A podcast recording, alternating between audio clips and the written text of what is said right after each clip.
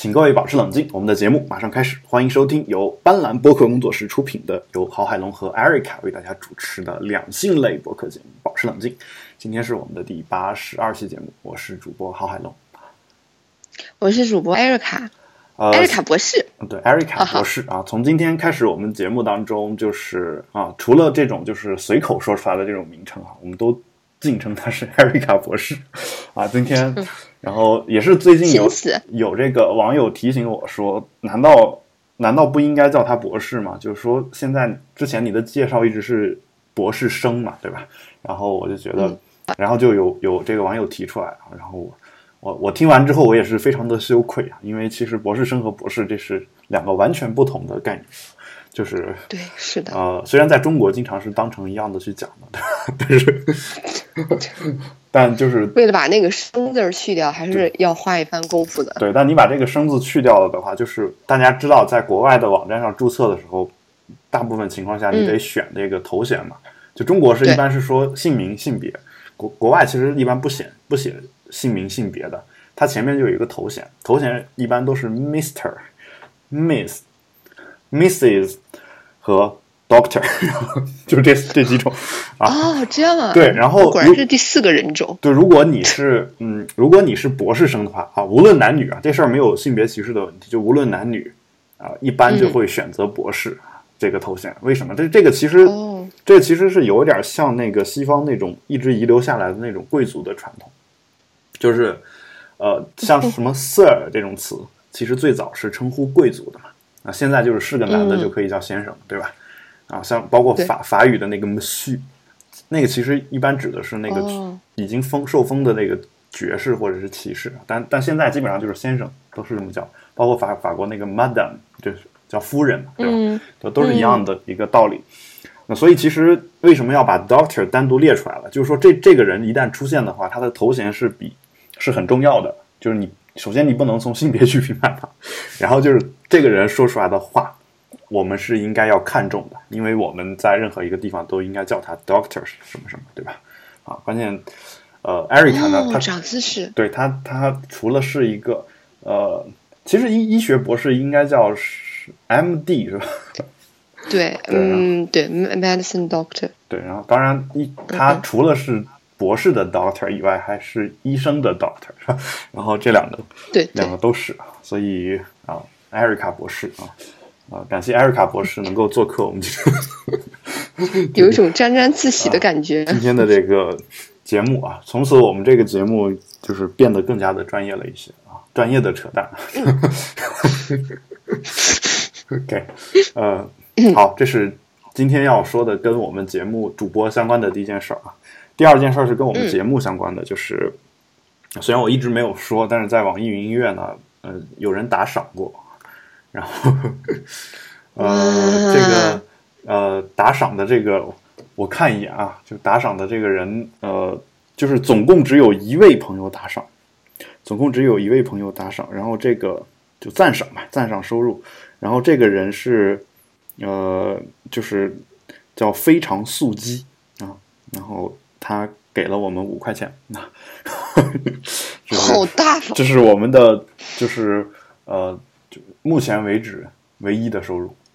目前为对止，，真的，我我我我要是一般在网上，可能就会打赏一块钱。嗯，啊所以这个好大方，不不是说是呃讽刺人家，是真的觉得，嗯好感动。不过我我还是得再说一下，就是其实，嗯，我非常开心的一点是，我的那个小说有人打赏了五十块钱，呃 呃，收到了好几个人的打赏，最大的一笔是五十块钱啊，然后我也非常的开心啊，够我吃两顿饭，然 后对，嗯，对，然后这是关于我们的，所以非常感谢这位朋友吧。但我我在这儿并不是说一定要逼着大家去干这个事儿啊，就是毕竟我们这是一档啊啊、怎么说呢？呃，严肃的闲聊辩性的节，嗯，不对，我说的什么台词？是一档呃就是严肃的闲聊节目啊。然后嗯，这是第二个点，第三个点呢，就是虽然在网易云音乐上我们收到了打赏，但是上一期节目生生的没有在网易云音乐放出来。啊，这截至录制本期节目为止，我们还没有看到上上一期新的节目，然后在我上传上去之后，他开始说二十四小时之内会审核完毕，然后呢，到现在没有给出任何的审核结果。他也不是说就不行，他没有告诉我说不能上。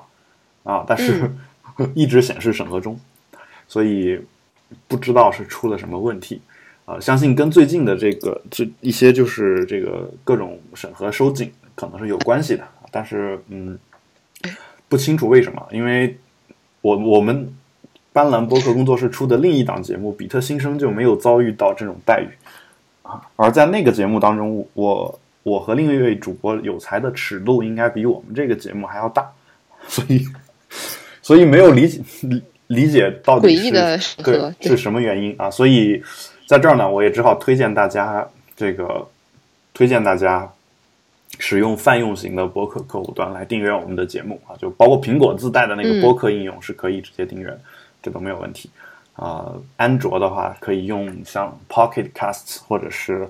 呃，就是一些其他的第三方的这种开源的应用都是可以用。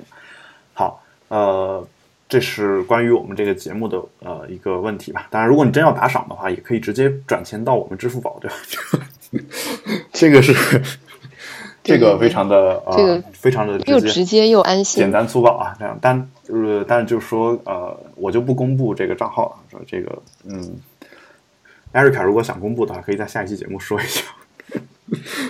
呃呃，渣，对，因为因为是这样的，因为支付宝账号本身也是一个相对比较私人的东西，所以我建议，如果艾瑞卡真想公布的话，可以自己再注册个新的账号，然后专门用来收这个打赏。哦，我我比较担心的就是注册完账号之后，里面的余额一直是零，这个这个事儿比较痛。OK，对，每次都不没有办法跟老板汇报。对，然后这是嗯，这是第第一个，就是我们跟这个节目相关的一些信息吧。就大概讲到这儿，然后那我非常荣幸能够和艾瑞卡博士作为一个博士的退学生，博士的肄业生啊，没有肄业，其实还就退学生，然后呃非常荣幸能够和一个真正的博士来做这个节目啊，我们也是这个有有有文化的一档节目啊，然后 尾巴要翘上天了，OK。呃，那我们今天要讲的这个第一个话题是什么呢？一第一个话题是我前两天在《纽约时报》上看到的一篇文章。这篇文章呢叫“啊，男子汉教育其实不利于男孩的成长”。这个这篇文章我为什么呢？我我不知道艾瑞卡看了没有啊？就是呃，首先你看这个标题，你会有什么感觉吗？就是男子汉教育不利于男生的成长。会比较嗯，会疑问吧，就会打一个问号。对，其实呃，咱们通行的不就是男汉教育吗？嗯。然后我又是一个不大脑运转比较慢、不怎么思考的人。这个是这样，就是不对，嗯，就是你你有没有想过一件事儿？就是呃，我我们就从一个一个东西叫语言来说起。你你你有没有发现一个特点？就是比如说我我是人大毕业的，对吧？然后呃，我们人大旁边呢有有那么一所学校叫北京外国语大学，听过吧？听过。然后这所学校里面的特点就是女生比较多，这个知道吧？就是能想到女生极多。然后我们学校虽然女生不算少，但是也就是男女比例一比一这样一个特点啊。虽然我们班是男女比例一比三啊，但是就是整个学校还是一比一的这样一个状态。那为什么为什么我说到北京外国语大学女生比较多这件事儿，或者说为什么为什么我我要强调呃，我一提到北京外国语大学，我说女生多，你就说你能想到，是因为我们。首先，我们心目当中是有一些刻板的印象的，这个印象可能来源于这个统计数据。其次呢，就是，其你你会不会感觉说，其实女生学外语要比男生容易一些？嗯，会。就是普遍来说，我不是说针对某一个单独的个体。那为什么呢？为什么会出现这种情况？就是这篇文章里面其实写说这个。呃，男孩认为传统的人文学科、人文科学课程更女性化，有这样的一种感觉啊，就是呃，什么通常非虚构的阅读和写作还过得去，因为它几乎不会对男孩构成威胁。但文学虚构，尤其是诗歌，令人害怕。为什么？因为他们是表露情感啊，暴露所谓的女性的软弱的语言啊。就因为我们通常遇到一个男孩子的这样一个情况，我们教育的时候呢，我们会嗯，会怎么去说这件事儿呢？就是说啊，你是一个男男子汉大丈夫，然后你遇到事情不应该哭哭啼啼的，对吧？那我对，比如说我。我的感情受到伤害，假设 啊，假设啊，假设我我受到了深深的伤害，那我其实是没有办法去表现的，感觉这么困难的这件事儿，没有没有办法表现的软弱的，你知道吗？就是你你你的那个干泪不要哭啊，这居然政治话都说出来，你不觉得这个特别暴露年龄？反正也不是什么秘密。OK，嗯。不能说的秘密啊，OK，呃，你看，你听的是水手，我听的是不能说的秘密。你现在 一下子就拉开了年龄差距。OK，那我是怎么知道水手这首歌的？因为你比我，嗯嗯。好，然后咱咱们继续说啊。其实我听的更多的是曾轶可。哦，这样，那我们代沟太大了，实在是，真的是。最后我说了我恨你。可是我恨你，就是我爱你。真的有代沟了，我没听过这首歌啊，《醉天使》啊，这么著名的一首歌，没有听过。OK，我们接着聊我们的这个话题啊，就是为什么会出现这种情况呢？就是当我们要表表露自己的情感的时候，我们是会被压抑的，会被打击的，最后我们就逐渐逐渐的会让自己在情感这方面粗糙化，你明白吗？就是我们经常说糙汉子。其实你你你你通常说的所谓男子汉教育，其实跟糙汉子之间，你你你觉得其实是差不多的一种感觉，你明白吗？就一个人如果表现的特别细腻的话，啊，这个人大家就不会觉得是男子汉了。就其实其实所谓的直男癌，他是个 gay 啊，所谓的直男癌这个说法，很大程度上我觉得就是因为这个所男子汉教育造成的，就男的不能敏感。就比如说我特别敏感的时候，就大家就觉得你你是有女性气质，啊，还有就是比如说我也不能用一些这个粉红色的东西，对吧？嗯，然后就是我我前前段时间不是换过一个粉红色的手机套，对吧？然后呃，用的时候呢，好诡异，没什么好诡异的，就是看你就是看你的这个展现出来的状态，我我倒是觉得无所谓啊，就就就是说，其实我一直以来都致力于让男的用粉红色的东西这个事儿。变得不那么诡异，就比如说我在网上，大家看我的微博截图，经常我用的那个配色是粉红的，就是就是是因为你喜欢粉红色，还是你只是单纯觉得你要做这件事情，你才去用粉红色？呃，这个是这样的，就是我不能说我喜欢粉红色，而是说在某一些特定的产品上用这个颜色做出来会比较好看，这个取决于那个不同的产品。但你如果让我戴个粉红色的这个帽子啊什么，可能就就比较诡异啊。然后戴个粉红色耳钉啥的，我觉得也挺诡异，就就这种感觉。但如果你只是说呃，就是那种单纯的颜色的话，那放到一些恰当的地方，我觉得是没问题啊。就是呃，根根据这个情况的不一样来看啊。但是我我会在微博的客户端上，因为我用了一个第三方的客户端，我会把它改成这个粉红的主题啊。经常发到网上的时候，有些人还在下面评论说什么少女心粉丝。大概有这种这样的情况，但是有些人他是不敢的，甚至包括你看我我我们我司的老板，一直以这个一直以彪悍啊什么刚烈著称的我们我们的老板，然后具体是谁我就不说了。为什么想起了巨石强森？然后对，差不多啊，他一米九几大概，然后啊，但没有那么没有那么块大啊，但是肉不一定比他少，当然没那么胖，就就是一个又瘦又高的。啊，现在也可能不那么瘦，但是比较高的这么一个人，就整个一庞然大物的这样一个人。然后我拿着那个粉红色手机去找他，我说：“他说你看你怎么用粉红色啊？”然后说：“嗯，他他他他说他不用了。”我说：“你看啊，是这样的，嗯，就是一个自信的人用什么颜色 都是都是没有问题。”这个回答非常的自信，就是然后只有不自信的人他才会太特别在意，说我不我是一个男的，我不能做不能用粉红色。啊，然后我一句话就把我们老板给顶回去了啊！这个听上去是一件情商非常不高的事情。当然，我们我们一直你怎么一点都不给老板面子不避迟呢？啊。我呃就是我我们的这个工作状态就是这样子。如果如果真羡慕。如果我们不能在这种环境下工作的话，我宁肯不工作。就是哦，那你知道，知道吗我？最近两天，嗯对我好羡慕你啊嗯，就是不停的在拿微信发一些让我质疑人生的内容嗯，就是嗯比如说什么，嗯，就是类似于，呃，让我想想我是怎么说来着。，对对对对对，加入了新的加入了新的支部，嗯很高兴和荣幸能够进入我们这个新的大家庭，因为最你是近入职嘛党员啊。对对我一定会不断的鞭策自己。谢谢各位老师跟领导的提点，以后为领导和科室尽自己绵薄的力量啊！编完就自己好想吐，一直在不停的怀疑人生。嗯我我是我是这种感觉啊，就是你你在这样一个环境里面，你说这种话，很多人可能是能理解的。我所不能理解的是，在我们单位这样的环境当中，也有人说这样的话。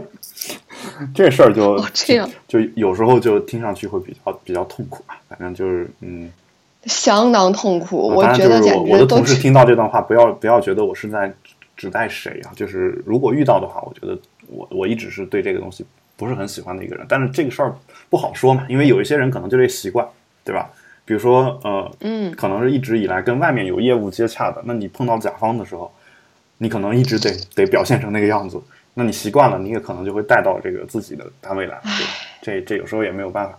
像我这种呃，不用，我其实也是面对甲方的，你知道吧？就是我是老师嘛，但是我的甲方有个好处就是，一般的人对老师都是比较尊敬的，对吧？因为是你教他一个东西，所以一般他们就是一般学生是不需要老师老师去讨好的，你明白吧？虽然在私立学校这个事儿也不一定完全对，也有很多很多老师确实是在讨好学生，但是嗯，就是你不讨好这事儿完全是可以做的，对吧？基本上是这个、嗯这个情况。那我我们接着接着还是说这个两性的话题，就是哦，就是其实呃，其实就是说这这篇文章里面，你知道我最 呃最印象深刻的一句话吧是什么呢？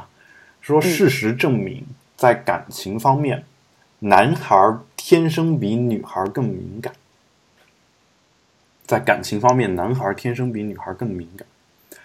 这句话我啊颠覆我们传统的认识。就这个事儿呢，它下面是有一些这个心理学上的一些实验的嘛，就大家如果有兴趣的话，你可以去去看一下这篇文章，我们也会放到我们的 show notes 里面。嗯那么，但是在这里面，这里面呢，我我想说的是什么呢？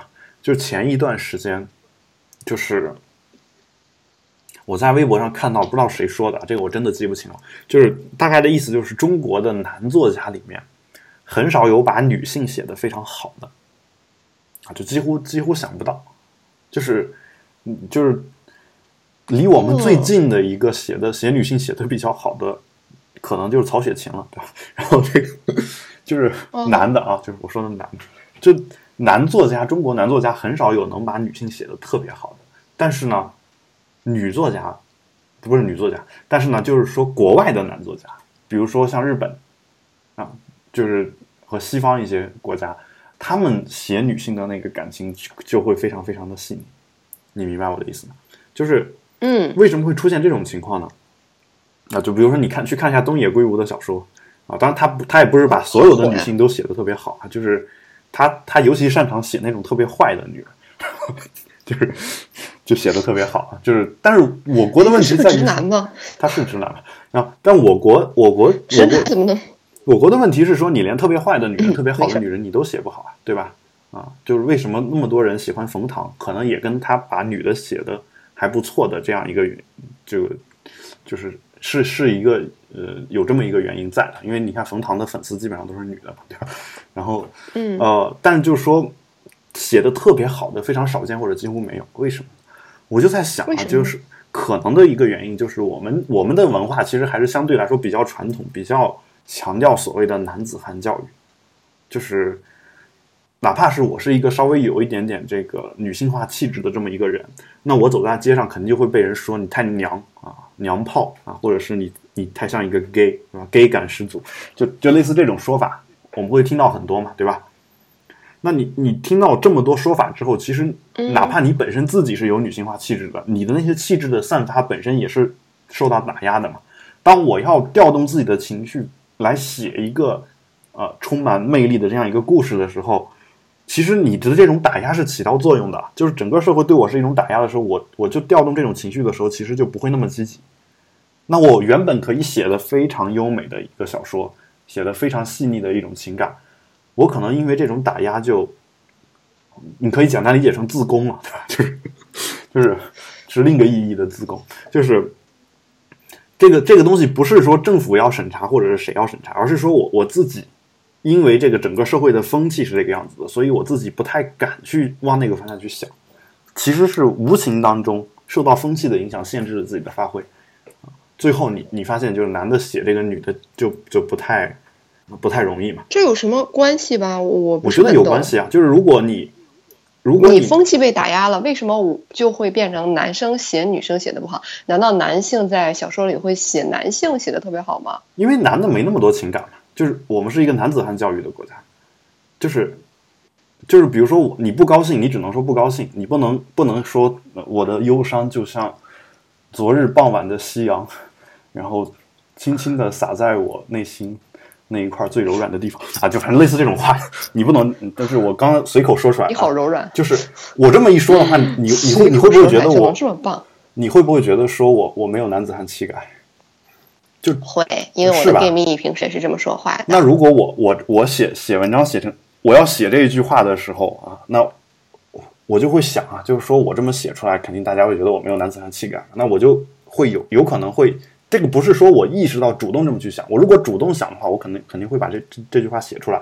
但是当你在一个高速的写作的过程当中，比如说我一一小时写个两千字啊，就我说的是原创的东西啊，就虚构的东西，那这个时候你脑子都在那个情节上面，你可能就根本没有意识到你自己把自己给限制。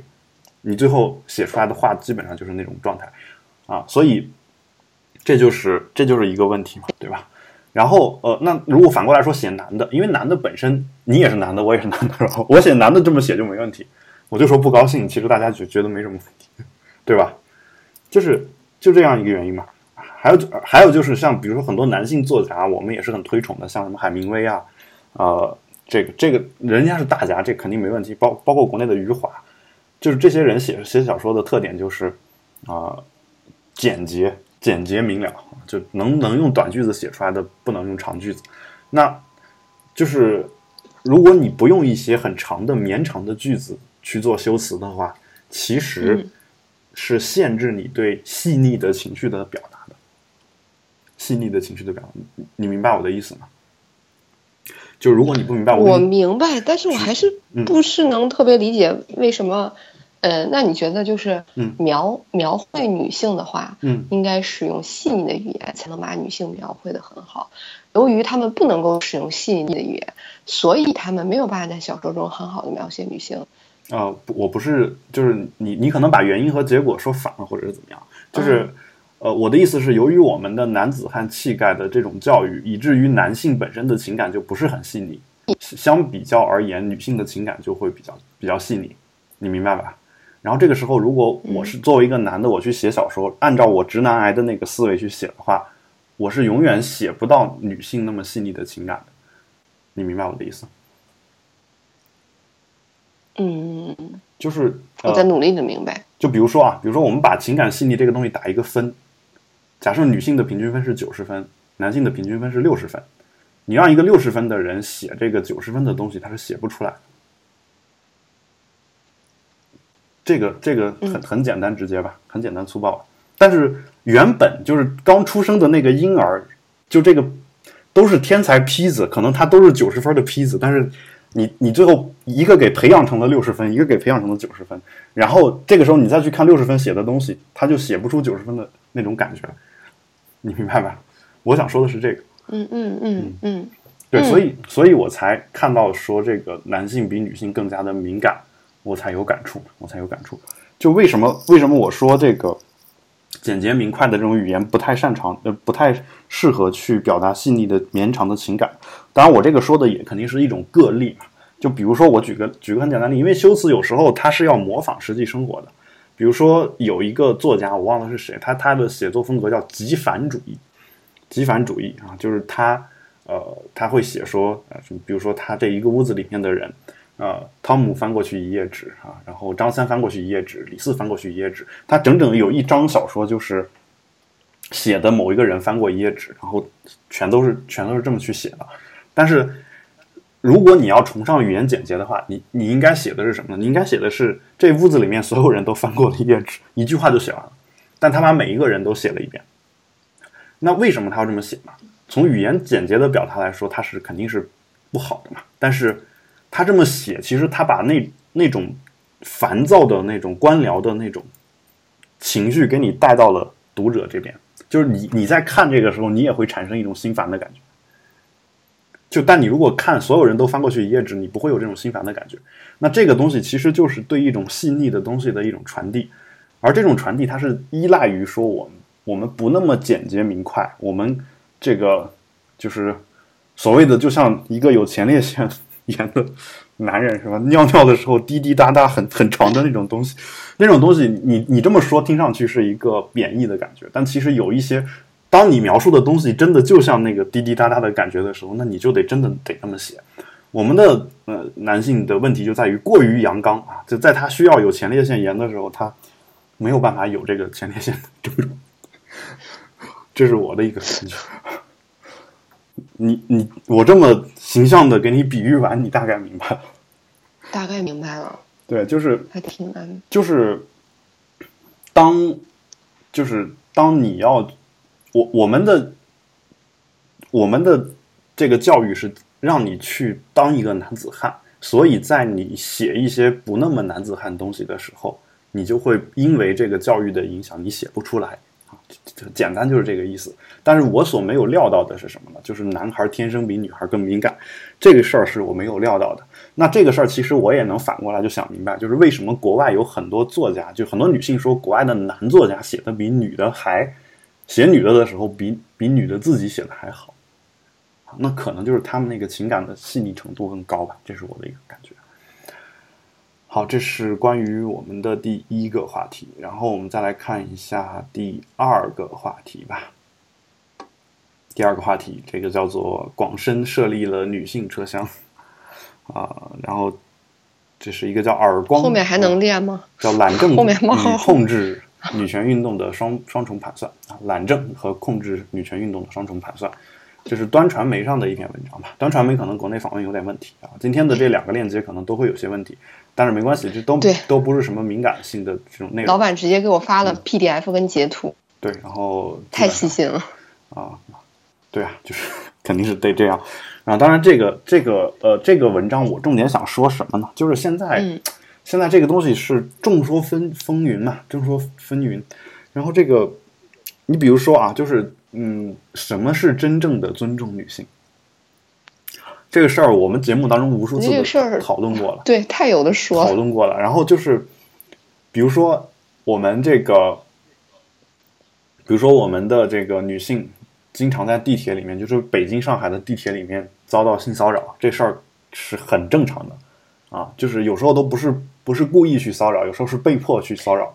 对 你，你知道我妈对我的教育是什么吗？什么？就是让我想起来了，就是说，如果你在地铁上，嗯啊，遇见了性骚扰的人，嗯，然后她说，嗯，你不要发作，嗯，也不要骂他，嗯，更不要打他，嗯，站起身之后默默的走开。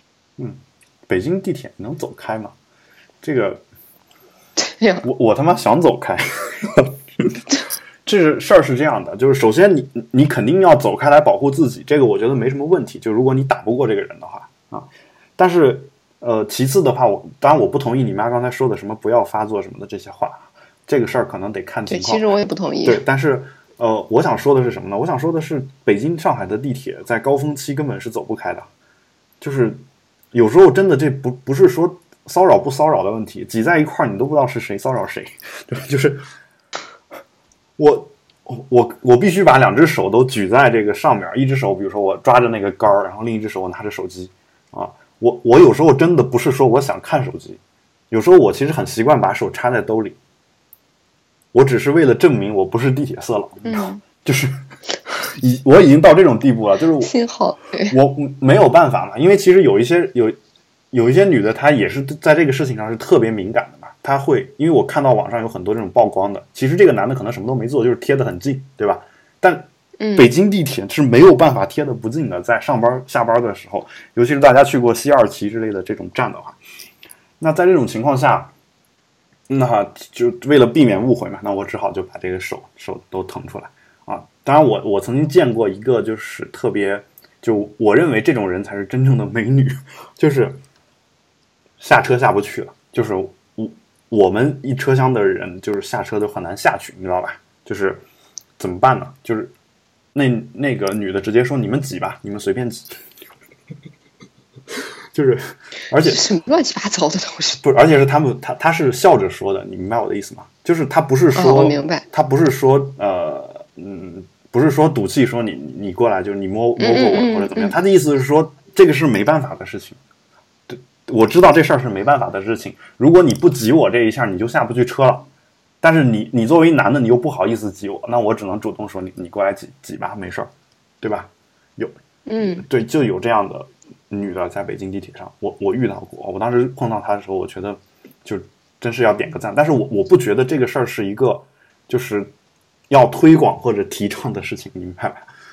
对，所以所以这个事儿是呃怎么说呢？就首先北京地铁确实有这样的一些特殊性。如果你设立所谓的保护性车厢的话，我倒觉得说不是说完全不能不可接受。但是这个保护究竟是保护的是女的还是男的，这个事儿在中国一直也，嗯，一直以来也是就是有这个双重标准的嘛。像强奸罪在中国到现在还是说只针对女的嘛，对男的好像没有这个强奸的这个说法，对吧？然后、呃，所以就是你设了女性车厢之后呢，呃，就被女权主义者骂说是一种保护性的歧视，这个我能理解啊。但，这个上面说的是广深啊，就是不是北京。然后，嗯，广州和深圳嘛，对，不是北京。然后，呃，然后我其实想说的是什么呢？就是我我在想把这个事儿再推进一步，就是如果北京地铁不是那么挤啊，就是正常的啊，这种比如说像大年三十儿一样的这种地铁，在这种情况下，如果你设立一个专门的性别隔离车厢，是不是有必要？就其实女权主义者反对的是这个，对吧？就他不是反对说在这么挤的情况下，我我不能想想办法，他其实更多反对的是是是这样一件事儿。那这个事儿其实就特别值得讨论了，就是我一开始是这样的，我一开始觉得说，嗯，我是特别同意这个，在在这一方面，他的理念上我是特别认同这个女权主义者的这个看法的。我认为不应该人为的设置这种所谓的隔离的这种方式或者隔离的政策。嗯，但是我觉得里面说的有一点很有意思，就是到时候如果女性嗯被在地铁上性骚扰了，嗯然后又会有呃呃舆论出来说，嗯哎，都怪你们咎由自取，谁让你们不去女性车厢里呢？对对对，这个事儿我是认同的。那但是问题在于什么呢？问题在于说，问题在于说，现在的法律对这个事情没有任何的，不是没有任何吧，就是说它的保护是不利的，你明白我的意思吗？就是其实真正的，我认为真正的一个女权应该是怎么样的？就是说这个事儿原本原本我认为这种讨论是不应该存在的啊。就如果说是没有中国这么挤的这个情况的话，是一个比较宽松的一个情况的话，我认为这个讨论不应该存在，而是应该是什么样子呢？就是遇到违法的事情就法办就行，就是嗯，就是我觉得这个又要讨论到就是你没有办法讨论的点。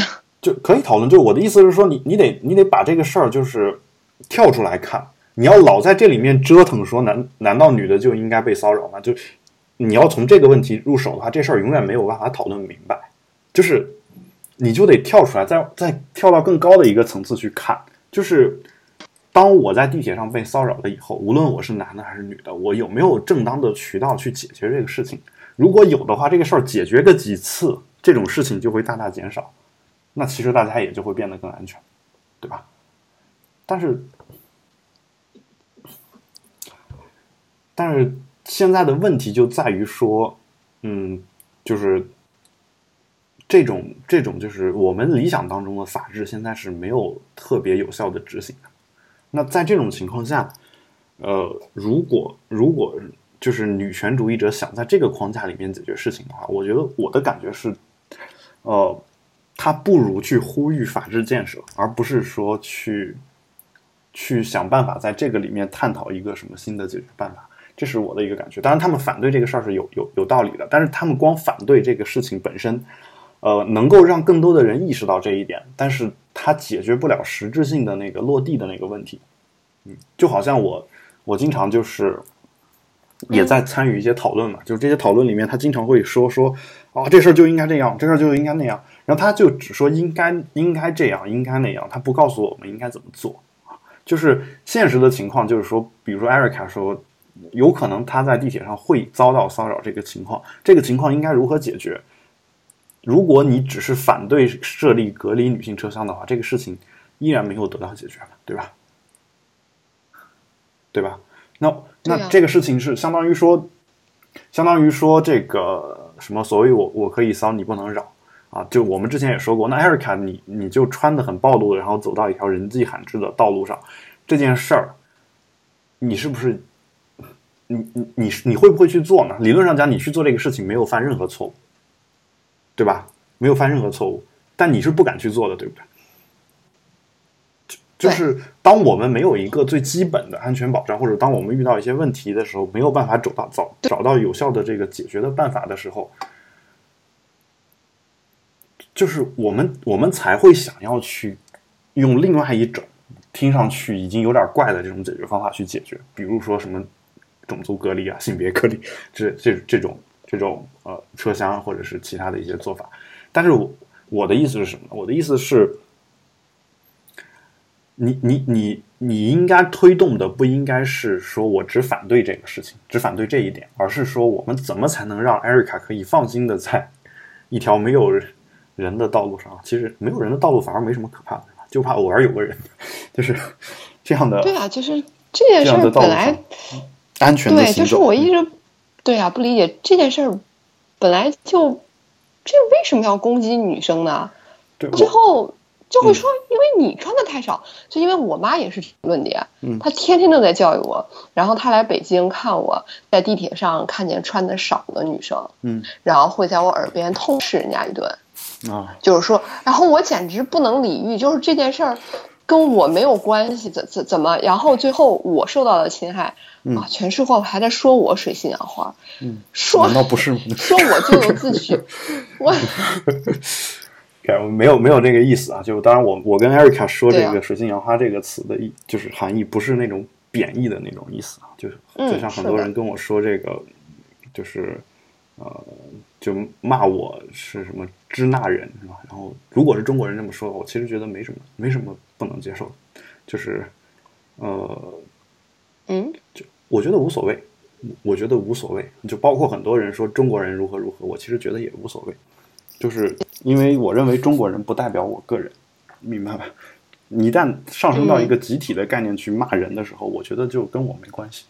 就是也许我是这个集体的一份子，但是你你说中国人如何如何，或者你们北京人、你们汉族人、你们哪哪的人、你们在北京的外地人，就是类似这种话的时候。我觉得跟我其实没什么关系，就是，就就是我当然这里面肯定有有有一些对和错的区别啊，但我们排除对和错，如果他骂到我头上的话，我其实是一般是不会太生气，就没有什么好生气的。就是这个事儿，其实在国外我我经历的多了，就是有时候是真的吗？有时候会骂中国人啊，这个就是他如果骂的非常没道理，那我可能也会怼回去，但是这个怼跟我自己个人的感受没什么关系。就是我单纯的认为他骂错了，但他有时候骂的对，骂骂的对，我不会说有一个什么强烈的什么就是那种反感啊，因为我觉得人说的对嘛，咱咱理性的讨论一下，对吧？就跟你跟就很多中国的朋友去了美国之后，说美国人说你们中国人这个地方不好，那个地方不好啊，他说不是这样的，然后开始跟美国人吵。那同样是美国人说：“那我给你来点证据，你看这个证据，这个证据，证据。”听完证据之后没脾气了，没脾气之后马上说：“你们美国人不也这样吗？”嗯，啊，然后这个时候马上的一个，你会发现一个很诡异的事情啊！你说你们美国人不也这样吗？那美国人说：“哎，对对对，是啊，我们也是这样。”然后，然后，然后他跟你一块儿去骂这个美国政府，对吧？就就是这个事儿，是我我就是，当然不是说所有的美国人、所有的中国人都是这样啊。就当然我说的这个话，也肯定是说，只是代表我的一个就是。呃，我听说的一些故事和见闻吧，但当然我没去过美国，那欧洲也有这种情况，就有时候就你跟法国人讨论的时候，说你们法国人不也这样吗？法国人说对啊，就是那个那个总统我早早就看不顺眼，早就 早就想把他给选下来，对吧？这种感觉，嗯，就是经常还有在法国街头游行，这个共产组织、共产主义组织，对吧？经常有游行？他一听你说是中国来的，然后啊说啊怎么怎么怎么样，反正有。有有有这么一怎么怎么样这样的一些说法吧，然后但是就是说，我我想说的是什么呢？就是说，嗯，呃，其实你说女性怎么怎么样啊，就是这事儿，我觉得也是一个很泛的一个说法啊。然后具体到个体呢，现在的问题就是说，个体和这个女性集体之间本身是有一些这个，嗯，有一些区别的。就是当女权主义者说我们要为女性、为第二性来抗争一些什么东西的时候，他说的这些东西都是对的，在我听上去。但是好像我不是说我要反对他的观点，而是说他好像在微观层面很少能解决一些问题。所以我我的感觉反而是说我我们应该去呼吁这个法治，就是不一定是呼吁法治，而是说想办法让法治落实，然后这个时候反过来才能。倒推着说，让这个两性变得更加的平等，啊，但这个法治也是，就是说，我们当然指的是那种经过正当的立法程序最后立出来的那种，就是符合是的我们基本的这个呃呃怎么说呢？基本的这个立法的道德的这样的一些呃立法准则的这样的一些法律吧，就符合宪法的，然后推崇平等的这样一些法律。啊，这个是当然，这个是另外一回事儿。但我的意思就是说，现在有的法律当中，对女性性骚扰本身肯定是要做一些惩罚的。但是这个惩罚现在加上取证难的问题，加上其他的一些问题，就很难说嘛，对吧？那我我举个非常简单的例子，比如比如你跟你男朋友做了个爱，你完全可以去告他强奸嘛？嗯，就是这事儿。就是你要想处心积虑的害一个男的，这事儿太容易了。所以这个其实才是这里面的一些问题，这种微观的问题，恰恰才是我觉得需要有人去关注、有人去解决的。你明白吧？就是，呃，就是你你跟你男朋友做完爱，你去告强奸这个事儿，呃，这个事儿是现在的法治、现在的法律调查很难去甄别的一件事情，你明白吧？就是特别难以甄别嘛。那这种东西如果难以甄别的话，那就很难很难去在真的发生骚扰的时候，真的发生强奸案的时候，给这个女性一个清白，除非是那种就是很很显然的、很明显的一种状况啊。但是这个事儿呢，我觉得不光是法律的问题，也有一个道德的问题，就是大大家如果说就是比如说你你觉得你跟你碰到一渣男，或者我碰到一渣女，然后。如果遇到这种人的时候，我们能有一个两性交往的基本道德，就是说，当我跟他分手的时候，我不会觉得他他有错或者我有错啊，或者我们俩都有错吧，有错，但是不至于说我去就去公安局告他，对吧？如果我能维持这样一个基本的底线的话，那其实强奸案呀，或者是性骚扰那些事儿可能会界定的更好。所以我觉得就是这是两方面的事儿啊，一方面就是要推动，就是真正的能够让法律执行下去这件事情，另一方面呢，就是。能够维持一个我们基本的一个底线，就是在文化教化方面得有这样的一个说法。就是，呃，现在的问题恰恰是说，很多女的跟男的谈完恋爱之后，总觉得男的占了便宜。如果带着这样一种，我觉我对我就这点觉得特别不能理解，谁占谁便宜还不知道？对啊，你跟吴彦祖这是，对吧？抑制不住的狂喜和微笑，从内心真实的蔓延的出来。然后。对，反正遇到这种情况，就大家有这个态有这个想法的话，那就很容易出现这种我说的那种，就是啊，女的觉得心里不平衡，那不平衡，呢我有有一些办法，比如说我我去讹他一下，对吧？这个我就说我不是自愿的或者怎么样，对吧？然后还有还有一种情况就是男的嘛，男的比如说两个人为了情趣拍一些照片，然后把人家照片公开在网络上，对吧？这啊，这个是挺对这个这些事儿也也是，就是我觉得就是现在我们人和人的状态好像还还处在一个动物世界的事情，就是两个人谈个恋爱，他受的伤害再大，我觉得也不至于说我要去哪个地方报复你一下，你明白吗？是，就就是这事儿难道不是好聚好散？对，这感觉好散，就我们的感觉就是说。这个现在有很多人的谈恋爱就跟这个动物园里俩大猩猩争一母猩猩是一样的感觉，就是不能换个好听点的动物。嗯，那应该是什么？两只公喜鹊。因因为我不清楚这个喜鹊的这个配偶他们是怎么去，呃，应该是什么？好像我生物学的不好，星星就星星吧。我生物学的不好，高中学完以后都还给老师。两只公猫，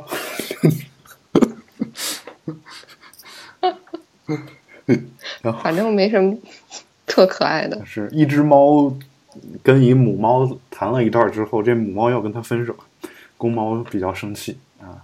就到处去跟别的公猫讲述这个母猫的劣迹，然后一只母猫跟一个公猫谈完之后，觉得自己被公猫占了便宜，去跟别的，去去一个黑猫警长那里去报案，说原来那个公猫强奸了自己，大概是这种感觉，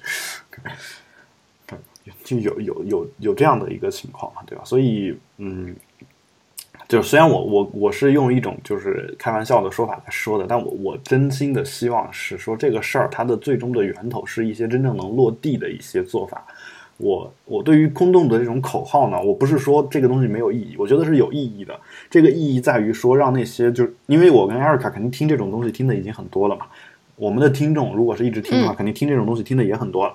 但是确实有一些人他因为总有这种新成长起来的人，对吧？你不可能一生下来什么都懂，那这些人呢？他他肯定还需要就是知道的更多嘛，对吧？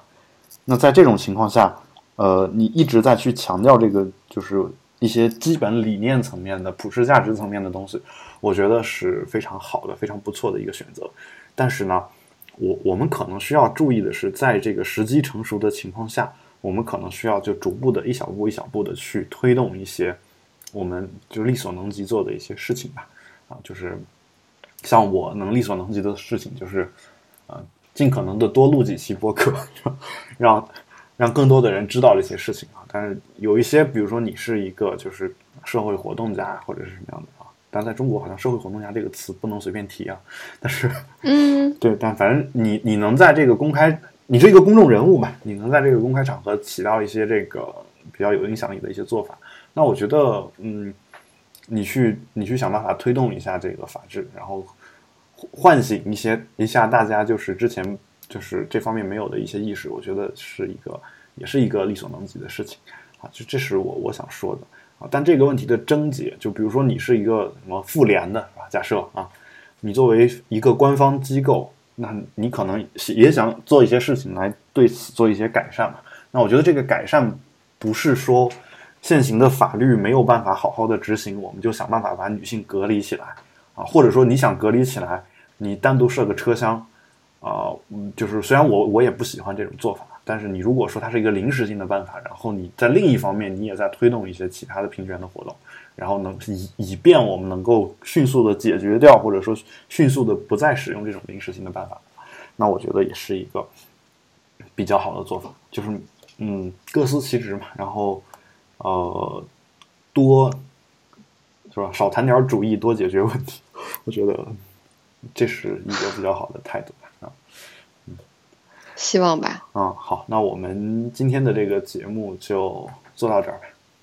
然后也感谢艾瑞卡博士，然后 和我和我们，请允许我仰天长啸三声。嗯，仰天长啸，仰天大笑出门去。我辈岂是蓬蒿人？岂是蓬蒿人啊！这是我高中时候的座右铭啊，一看就年少轻狂。还行，还行啊。后来，后来就是反反正就因为这个比较狂妄的特点，也经常被老师教育。我看你现在骨子里还有这个特点，不过我觉得很好，特别有魅力。哇，这难得呀！难得什么？我们天天都在拍你马屁吗，哥？哦，对，你也是，你也知道这是在拍马屁啊，不是说真的啊。这个是真心的，这个是真心的。我的感，我的感觉就 really，我的感觉就是。那英语怎么说的？嗯。什么？From from the bottom of my heart。OK。我实在是不敢在你面前说英语，太心虚了。啊，好。就因为我刚才听到那句话的时候，我能体会到背后的那种情绪，不是正常的拍马屁的情绪。就是谢谢老板。对，这是所以我才一下子才激动嘛，对吧？因为一般情况我也不会因为这个话就激动了，因为因为简直就是你的口头禅。那我以后得注意拍马屁的质量。哎，没事没事，你呃，我不需要这个啊，咱不靠这个活。OK，咱不靠这个活。对，然后哎不像有些人他靠这个活着，对吧？你你知道我说的是谁？然后那个 对，因为咱俩单位不一样，对。然后这个，那我们今天这个节目就做到这儿，然后也感谢大家的收听。如果有任何的问题，欢迎大家通过社交网络与我们取得联系。呃，我们的微博呢是比就保持冷静播客六个汉字，我们的 Twitter 是 Keep Calm Podcast。那么也欢迎大家订阅收听我们的斑斓播客工作室的另外一档节目《比特新生》，是一档科技类的节目。然后保持冷静呢，这档节目在网易云音乐上还是有的，但是我不能确定这一期节目是不是会跟上一期节目一样传上去也被审核啊。那么。在这种情况下呢，我们就，嗯，就是希望大家还是能直接在我们的网站上去订阅，或者是在苹果的 iTunes 里面去订阅我们的节目。是的，对，然后感谢大家的收听，请各位保持冷静，我们下期再见，拜拜。